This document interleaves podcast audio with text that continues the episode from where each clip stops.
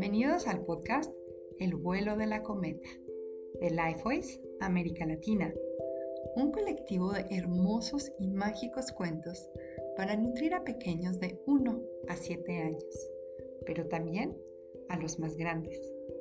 Nuestros cuentos, inspirados en la pedagogía Waldorf, tienen vocabulario amplio y rico, ayudando al desarrollo del lenguaje y son naturalmente sanadores. Para los adultos que escuchan este cuento, nos alegra contarles que nuestro programa La magia de los cuentos está disponible. Con él puedes profundizar sobre el poder de las historias y conectar con tu sabiduría y arte de la narración. Si sientes el llamado, conecta con nosotras. En el descriptivo del episodio encontrarás las ligas. Nos encanta contarte este cuento y no dudes en compartirlo si te gusta. Esperamos que disfrutes el vuelo de tu cometa.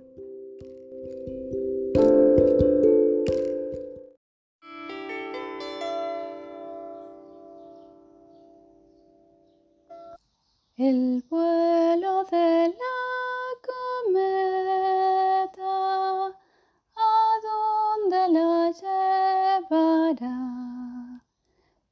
paseando por las estrellas, su magia recogerá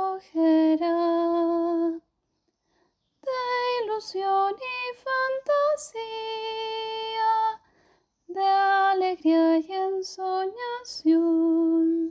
Retorna la estrella viajera a en mi corazón. El vuelo de la cometa, ¿a dónde la llevará? Paseando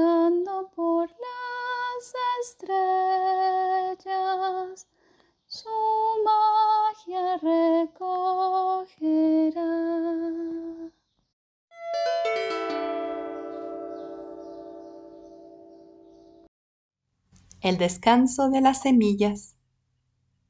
Un día, cuando el viento se hacía de más en más frío, una pequeña hada atravesó el bosque, con un farol que contenía un destello de luz brillante.